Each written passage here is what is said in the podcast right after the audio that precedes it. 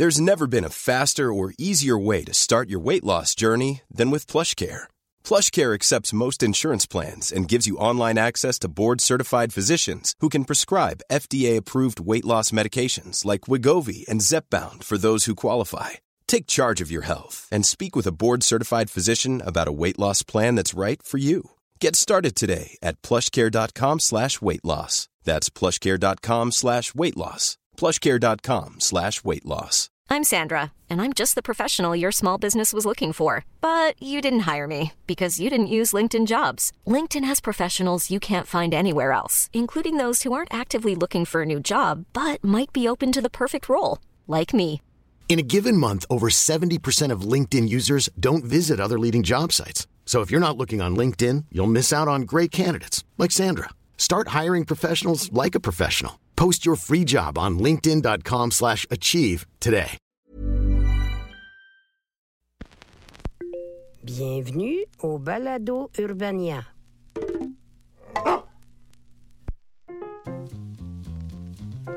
Coucou les coulicous et bienvenue au pire moment de l'histoire avec Charles Beauchesne, le podcast où je fais office de Grinch de l'humanité en vous rappelant que peu importe l'époque, le verre n'était pas seulement à moitié vide, il était probablement empoisonné par vos ennemis.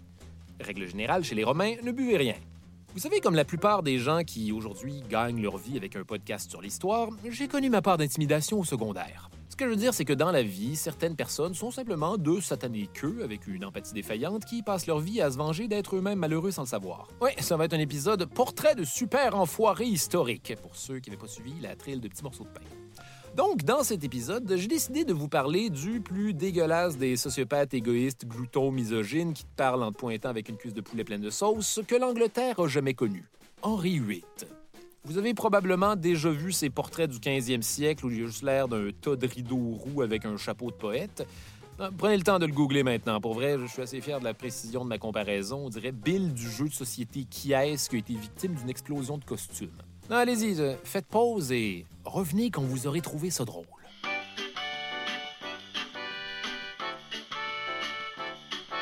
J'avais raison, hein? Vous allez bientôt comprendre pourquoi je suis une mauvaise foi comme ça avec lui, parce que si aujourd'hui on se rappelle d'Henri VIII, c'est parce qu'il a fait décapiter pas mal de ses épouses. Et parce qu'à toute fin pratique, il a créé sa propre église parce que le Vatican voulait pas officialiser le divorce qui lui aurait donné le go pour épouser une femme plus jeune. Veuillez noter, mesdames, la présence d'un certain red flag. Donc, qu'est-ce qui peut bien pousser un homme à briser le catholicisme au complet pour changer la louche de marmite? C'est ce que nous verrons ce soir à découverte. Non, non, attendez.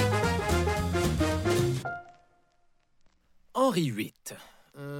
Comment le décrire? Euh, bien, disons que c'était le plus roi de tous les rois. Un genre d'ogre dandy qui aimait se vautrer dans l'opulence et le luxe ostentatoire. Le genre de roi qui, sur tous les portraits, mettait l'emphase sur sa fourche avec des braguettes rembourrées en tissu, en fourrure ou encore en armure.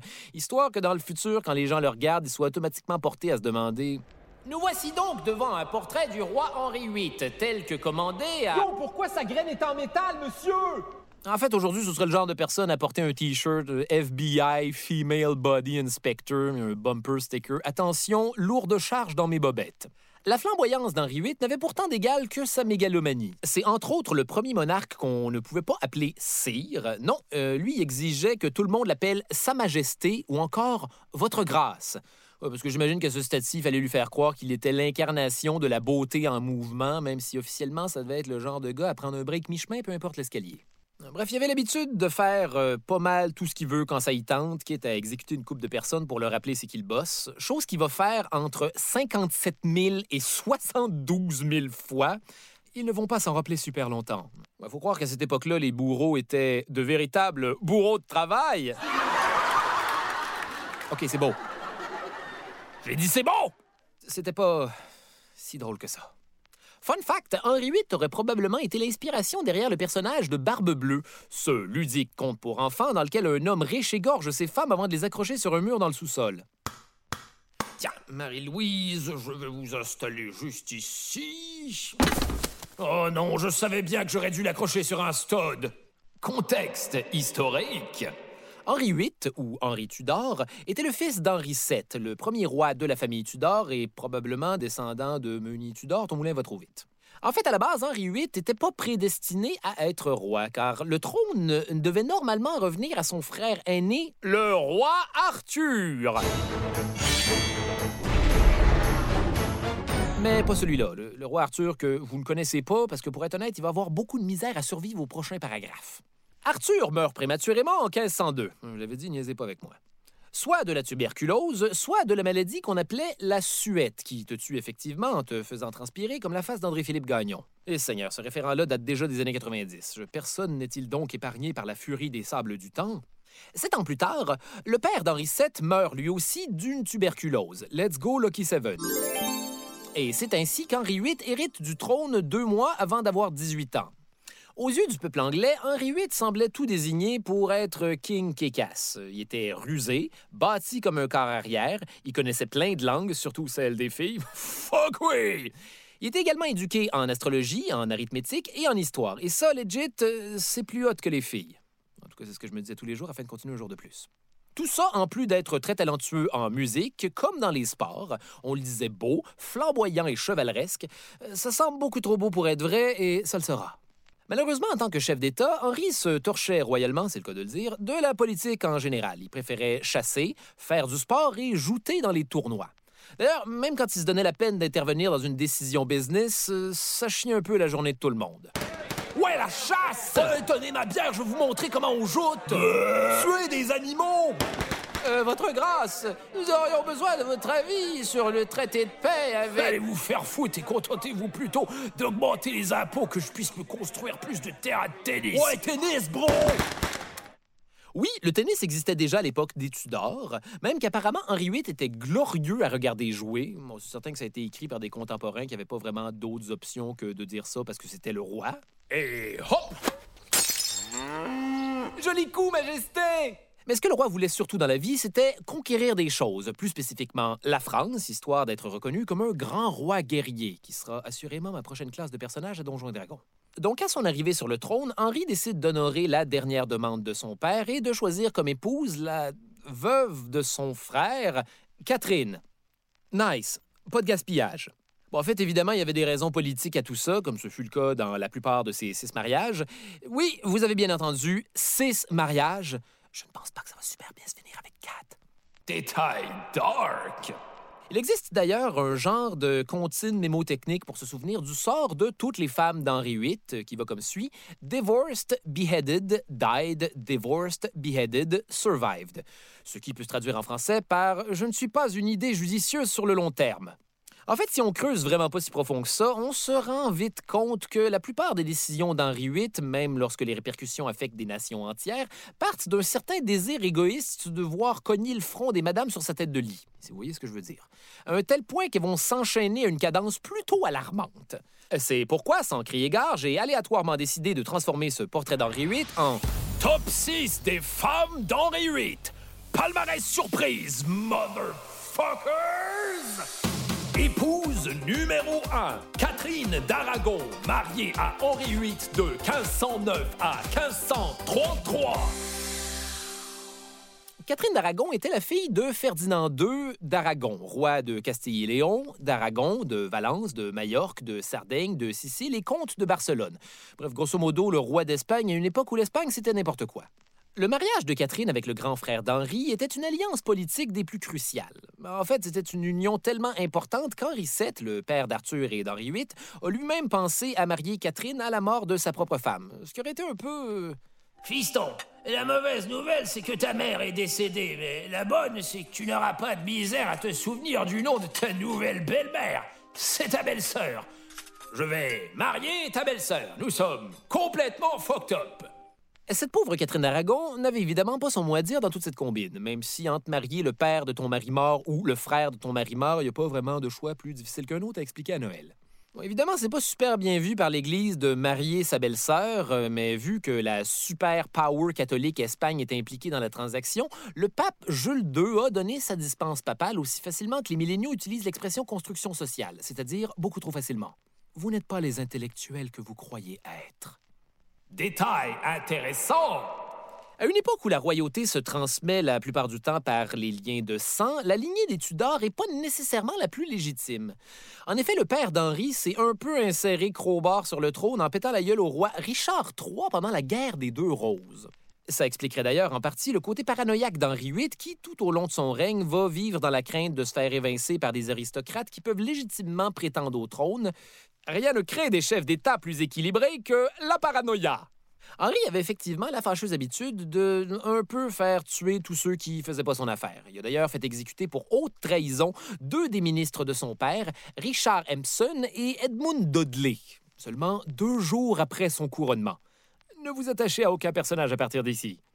Henri VIII, soucieux de protéger la pérennité de son nom de famille, ne perd donc pas de temps et commence assez rapidement à essayer de scorer un prince dans Catherine d'Aragon. Malheureusement pour tout le monde, les princes nés de cette union n'auront pas de très gros livres pour bébé. En janvier 1510, Catherine fait une première fausse couche. En janvier 1511, elle accouche d'un héritier mâle qui décède après seulement 52 jours. Finalement, essayez de remettre les confettis dans le canon si vous pouvez.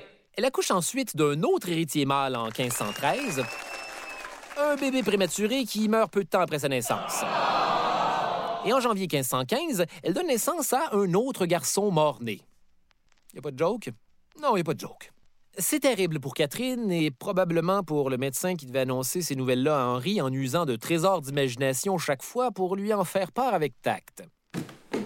Votre Majesté, j'ai une terrible nouvelle.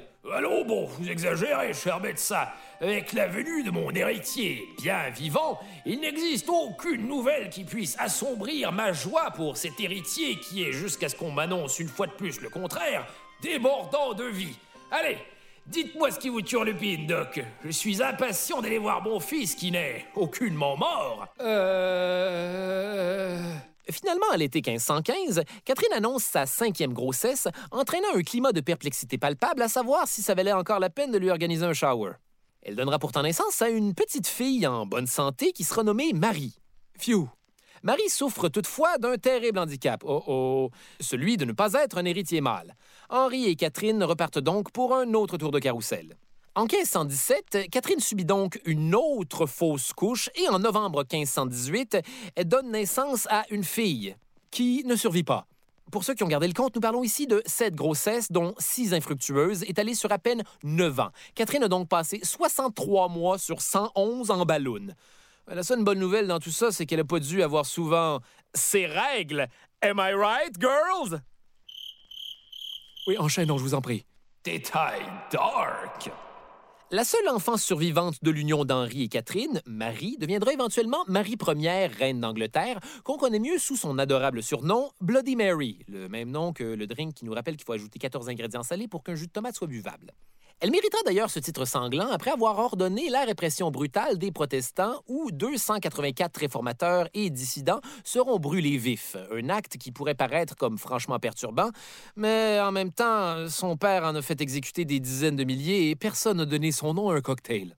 L'incapacité de Catherine à produire un prince mettait un peu Henri en joie le vert. Un sentiment exacerbé par le fait qu'il y avait déjà un héritier mâle en super bonne santé, mais illégitime, avec une de ses maîtresses, Elisabeth Blount. Ça ne se prononce probablement pas comme ça.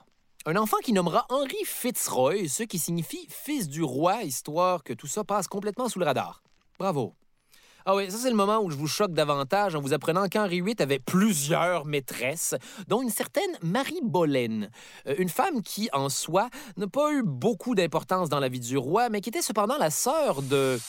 Épouse numéro 2. Anne Boleyn, mariée à Henri de 1533 à 1536. C'est quelque part entre 1525 et 1526 qu'on croit qu'Henri serait tombé follement amoureux de la jeune demoiselle de cour de 19 ans. Alors, âgé de 35 ans, il aime beaucoup les filles de 19 ans. Êtes-vous surpris? Détail intéressant. Dans les films ou les séries d'époque, Anne Boleyn était souvent dépeinte comme une femme magnifique à la peau de porcelaine et aux cheveux de jet, alors que dans les faits, elle était décrite par ses amis comme correcte, belle pour notre époque. Ce qui fait la marque d'Anne Boleyn, c'était sa personnalité, sa grâce et son intelligence. Là, j'avoue qu'Henri VIII me surprend un peu euh, en étant moins tas de marde que prévu. Elle était également versée dans l'art du chant, de la conversation et en musique. Bref, une femme avec beaucoup trop de potentiel pour que ça se finisse bien au temps des châteaux. N'en déplaise aux baloches du roi, Anne préfère se garder inaccessible, sa devise étant Mon honneur et ma vertu. Elle se dit cependant follement amoureuse de lui et lui fait beaucoup de promesses. Toi et toi seul sera mon amour, mon petit Henri, mais pas avant que tu te sois libéré de toute attache. Euh, comment? De toute attache. Tu veux que je laisse ma femme? Mais non, qu'est-ce que tu racontes, grand fou? Je ne t'ai pas dit laisser ta femme, c'est toi qui parles de laisser ta femme. Tu me prêtes ta couronne une seconde, je veux simplement voir si ça m'irait bien. Hum, comme un gant. Et c'est ici qu'on peut saisir toute l'ampleur de l'intelligence et de l'ambition d'Anne Boleyn, qui était bel et bien une solide concurrente aux occupations doubles de la cour royale. Surtout que ça faisait un petit bout que Henri commençait à caresser l'idée de divorcer sa femme, qui, à maintenant 41 ans, avait plus la capacité de lui donner l'héritier tant voulu. Et le beau four à pain tout neuf d'Anne Boleyn semblait à ses yeux la solution à tous ses problèmes de pain baguette. Le problème, c'est que euh, ne divorce pas la tante du roi d'Espagne au 16e siècle qui veut. En effet, le neveu de Catherine, Charles Quint, n'était pas seulement roi de toutes les Espagnes, mais aussi l'empereur du Saint-Empire romain germanique, ce qui veut dire qu'il y avait le pape Clément VII sur le speed dial, le seul qui pouvait annuler le mariage. Devant cette impasse, Henri mandata Thomas Wolsey pour régler son divorce. Mais qui était Thomas Wolsey? Eh bien, pendant que le roi passait du bon temps à la chasse avec ses bros, euh, c'était un peu le nerd en charge de faire ses devoirs à sa place. Né fils de boucher, euh, Thomas avait, tout comme Anne Boleyn, une intelligence qui n'avait d'égal que son ambition parce que, à force de bien manœuvrer, il est devenu légat du pape. Ce qui en gros veut dire que tu représentes la volonté du pape. Quand même pas pire pour un gars qui était destiné à envelopper des côtes levées. Wolsey était aussi particulièrement doué en finance et en administration, en plus d'avoir un étonnant don pour deviner ce que le roi voulait. La plupart du temps, manger ou fourrer. Ça ne se devine pas si difficilement. Ce qui fait qu'à partir de 1514, il était responsable de pas mal tout ce qu'il y avait d'important à la cour d'Henri VIII. Le roi aimait d'ailleurs récompenser les gens pour leurs habiletés plutôt que leur titre de noblesse, une autre des deux affaires nice à propos de lui. Quoique c'était peut-être aussi assurément juste une gamique pour s'entourer de gens qui ne pouvaient pas légitimement lui piquer sa couronne. Si possible, essayez de ne pas l'aimer. Vous allez avoir une mauvaise opinion de vous-même après cet épisode. En fait, essentiellement, ce qu'Henri VIII fait ici, c'est surtout Hé, toi, le gars qui ramasse des vidanges, aimerais-tu recevoir les titres d'un gars que j'ai fait décapiter? Euh, sure.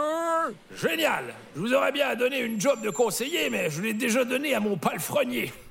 Meilleur fucking roi, baby Détail intéressant Évidemment, les nobles du Conseil ne trippent pas sur le cas de Wolsey, surtout pas le duc de Norfolk, un membre d'une des plus vieilles familles de la noblesse anglaise. Faut comprendre que Wolsey, se sentant plus intelligent que tout le monde, avait la fâcheuse habitude de s'amuser à ridiculiser Norfolk en soulignant les erreurs du Conseil. Hiring for your small business? If you're not looking for professionals on LinkedIn, you're looking in the wrong place. That's like looking for your car keys in a fish tank.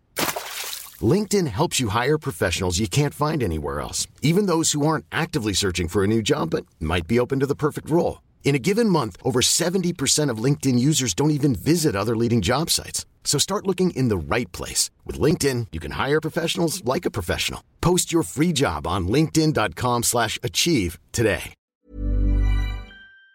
Say une attitude qui ne lui reviendra sûrement jamais en pleine face.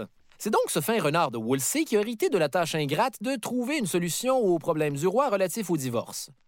Malheureusement, en 1529, après deux ans de négociations qui incluent un procès ecclésiastique très public où les gens ont argumenté sur la virginité de Catherine au moment de son union avec Henri, le pape voit clair dans cette bullshit et refuse d'annuler le mariage. L'incapacité de Wolsey à satisfaire Henri sur ce coup-là provoque éventuellement sa perte. Il est accusé de trahison et d'avoir travaillé dans les intérêts du pape plutôt que ceux de son roi. Certains disent qu'Henri, aimant beaucoup Wolsey, l'aurait pardonné et que ce serait Anne Boleyn elle-même qui l'aurait finalement convaincu de la traîtrise de Wolsey. Cet incapable de Wolsey n'est même pas foutu d'obtenir un divorce à une époque où personne ne se divorce. C'est un traître, Votre Majesté. Wow, écoute, Anne, ça me semble être une très grosse supposition. Et je te rappelle que c'est moi qui est censé être parano. Et en plus, Wolsey est juste là. Bon, j'espère que vous êtes content de vous laver froissé maintenant. Wolsey, attends Ah, C'est malin, il s'est enfermé dans les toilettes. C'est aussi Anne Boleyn qui aurait initié Henri, alors un fervent catholique, au protestantisme. On a même trouvé des ouvrages subversifs sur le sujet dans ses appartements, parce que oui, elle a ses propres appartements dans les anciens appartements de Catherine d'Aragon, qui, elle, s'est fait expulser de la cour en 1531 alors qu'elle était encore reine. Oula! Est-ce que quelqu'un aimerait un peu de glace pour ce burn? Détail malbosant. Anne suggère à Henri que les idées réformatrices du protestantisme pourraient être la solution à l'impasse. Le roi se convainc donc peu à peu que c'est le pape qui lui met des bâtons dans les roues. Et qu'il est en fait l'ennemi de Dieu, parce qu'en tant que roi, dont le pouvoir a été donné par Dieu, ma volonté est automatiquement celle de Dieu. C'est donc techniquement Dieu qui a envie de divorcer pour se taper une fille début vingtaine. Ouais, ça me semble assez stupide pour fonctionner. D'ailleurs, les protestants qui ne reconnaissent plus la légitimité du pape se cherchent un nouveau chef spirituel et le roi commence à trouver qu'il est le candidat idéal pour la job. En plus, il va pouvoir signer lui-même son divorce et c'est à peu près l'essentiel de la crosse. Sauf que l'Angleterre, à ce moment-là, est majoritairement catholique et imposer un changement de religion pourrait entraîner une guerre civile au sein du peuple anglais. Pour contourner cet obstacle, Henri fait appel à un autre membre de son conseil issu d'un autre métier poche, Thomas Cromwell. Ancien protégé de Wolsey, c'est un ambitieux fils de forgeron qui n'a pas l'intention de passer sa vie à suer en chest. Cromwell est d'ailleurs très en faveur de la réforme protestante, qui est, de façon générale, plus favorable aux gens du peuple comme lui, et il y a un plan pour faire passer ça comme du beurre dans le poêle. Oui, oui, j'ai dit poêle. J'ai une fin de semaine spéciale. Cromwell décide donc de passer par la Chambre des communes pour que la décision de se séparer de l'Église soit une décision du peuple. Il appuie donc sa proposition sur de vieux documents qui semblent dire que le roi était originalement le chef de l'Église anglaise, un détail que tout le monde avait juste oublié, une sorte de 20 pièces trouvées dans son manteau d'hiver. Et il était temps, parce que Henri avait déjà marié Anne en secret, en plus de la mettre enceinte, fait que tout le monde était bien soulagé quand l'archevêque de Canterbury a annulé finalement le mariage du roi avec Catherine d'Aragon en mai 1533. Les apparences sont donc sauves quand Anne accouche d'une petite fille, Élisabeth, au mois de septembre, et ce, après seulement quatre mois de grossesse. C'est pas tant que les gens voulaient pas poser de questions, mais ça aurait été une idée mal avisée après tout ce bordel. Détail intéressant. Henri est terriblement déçu de ne pas avoir eu de digne successeur mâle, ne sachant évidemment pas que sa petite Élisabeth Ière allait devenir un des plus grands monarques que l'Angleterre ait jamais connu, siégeant plus de 44 ans pendant une des périodes les plus prospères du pays, qui va ni plus ni moins s'appeler l'âge d'or. Mais pour l'instant, Henri VIII est vraiment déçu et considère que tout ça, c'est de la merde. Les choses iront pas en s'améliorant pour le couple. Anne fera deux fausses couches et à partir d'ici, euh, je vais arrêter de mettre des effets sonores rigolos quand ça arrive. Peu de temps après, Henri tombe en bas de son cheval dans un tournoi de joute et se blesse gravement. Parce que oui, la structure gouvernementale de l'Angleterre pouvait constamment s'écrouler pendant un concours de chevaliers qui se foncent dessus avec des lances qui sont de façon métaphorique clairement des pénis. Détail dark. Certains disent que cet accident-là l'a changé pour toujours et qu'il serait devenu encore plus parano et encore plus instable, probablement dû à la constante douleur à ses jambes et slash ou au dommage à son cortex. Que ce soit dû à l'accident ou à cause de la pile de bébés bleus qui viennent le hanter dans ses rêves, le roi devient plus fucked up que jamais et le lien qui l'unit avec Anne s'effrite rapidement.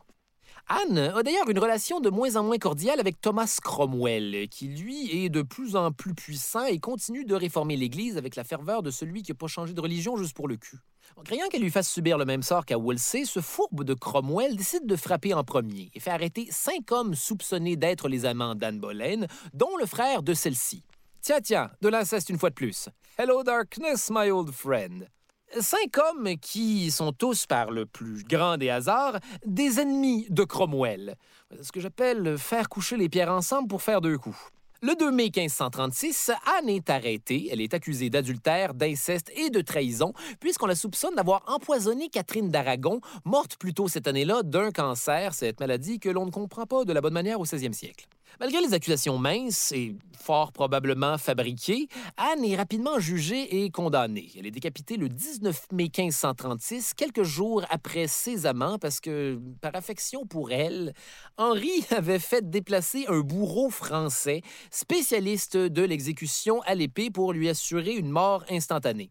L'important dans une rupture comme ça, c'est vraiment juste le respect, man. Détail dark.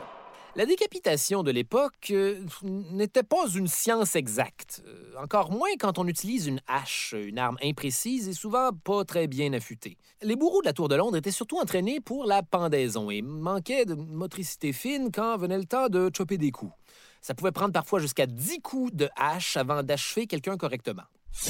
Ow! Aïe aïe! Mon cou! Vise mon cou! Ouch! Le cou! Le cou!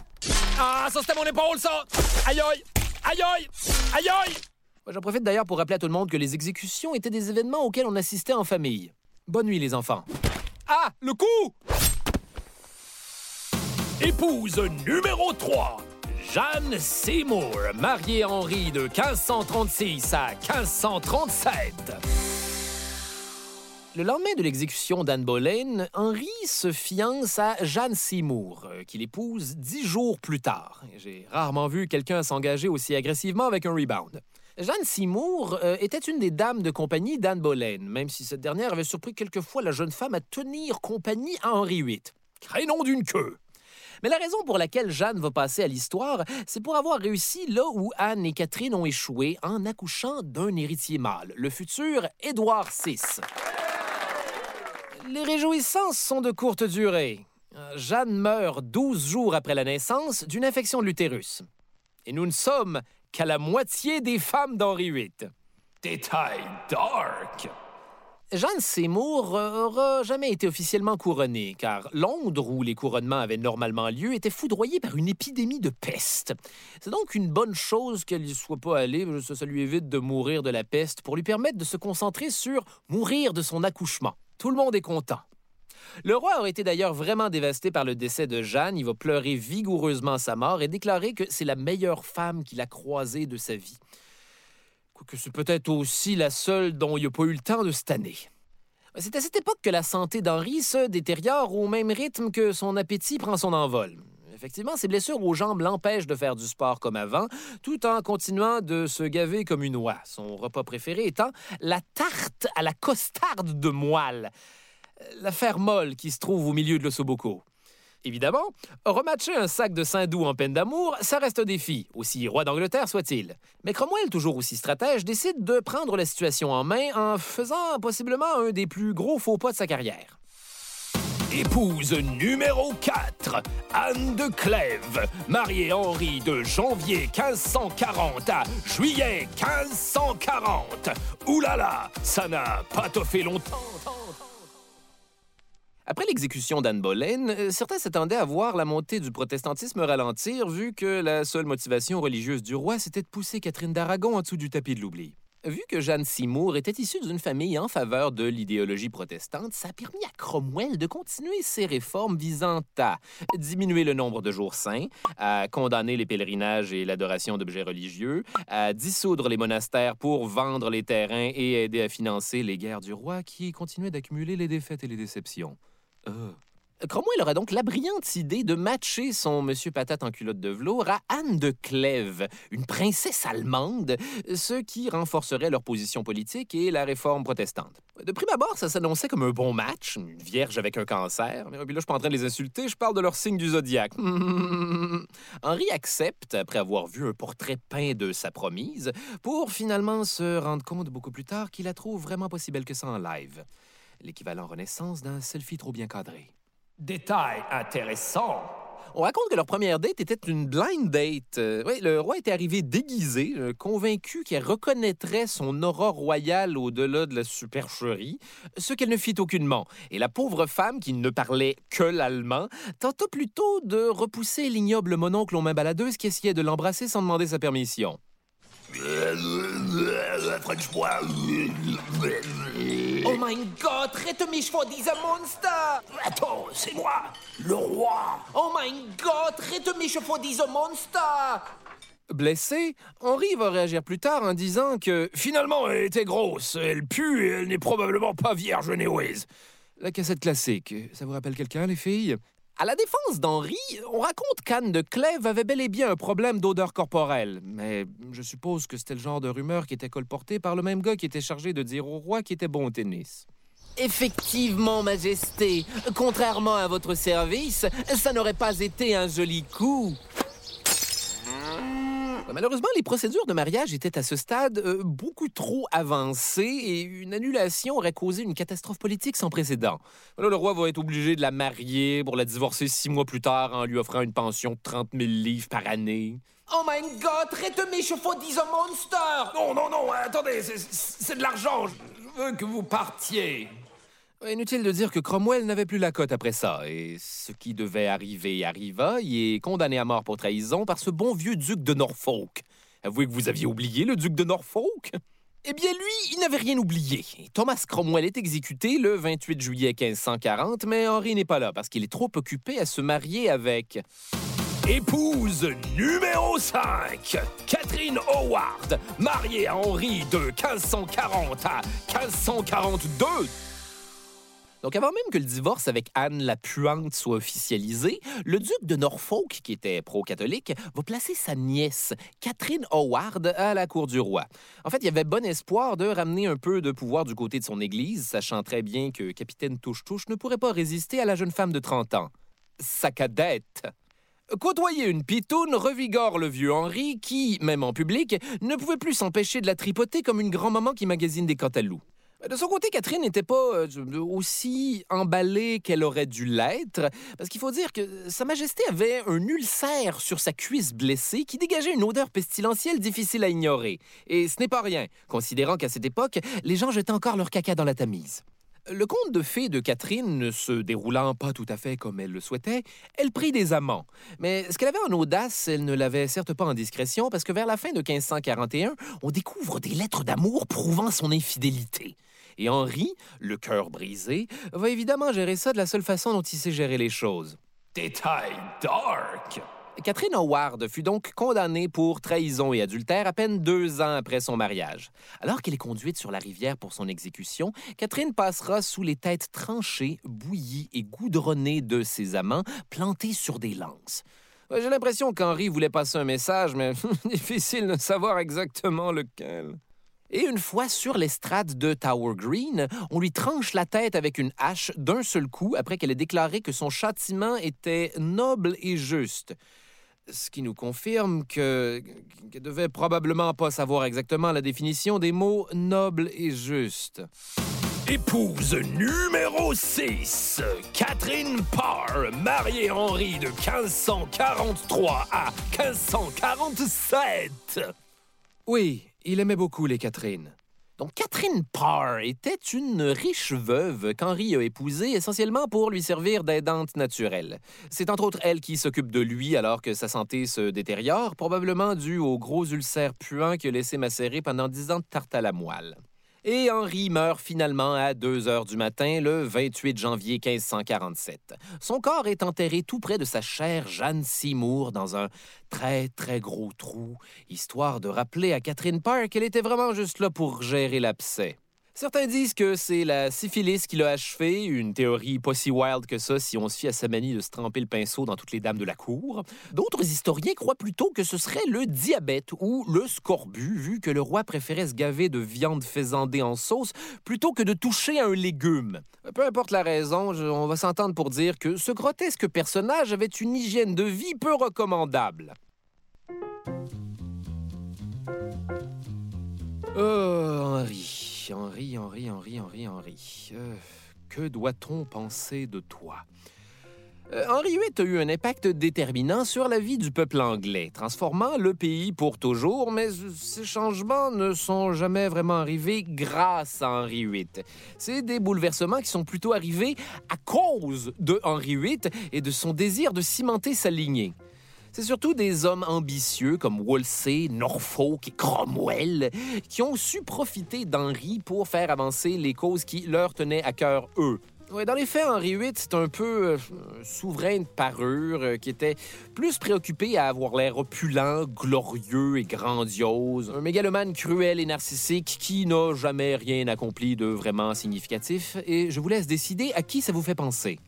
Et c'est ça que j'aimerais qu'on retienne, que les gens au pouvoir font pas nécessairement toujours les choses pour le bien de la population. Ça reste des humains imparfaits, avec des désirs et des ambitions, ce qui rend l'abus de pouvoir pratiquement inévitable. Ah non, y a pas de joke, c'est super downer comme fin et j'assume. Je m'appelle Charles Beauchesne et le cauchemar se poursuit dans ce prochain épisode. Les pires moments de l'histoire, c'est au texte et à la recherche Charles Beauchesne, Audrey Rousseau et François de Grandpré. Urbania, à la réalisation Barbara Judith Caron. Au montage, Lucie Fournaison. Producteur exécutif Raphaël Huismans et Philippe Lamar. Les pires moments de l'histoire avec Charles Beauchesne est une production d'Urbania. Vous venez d'écouter un podcast Urbania.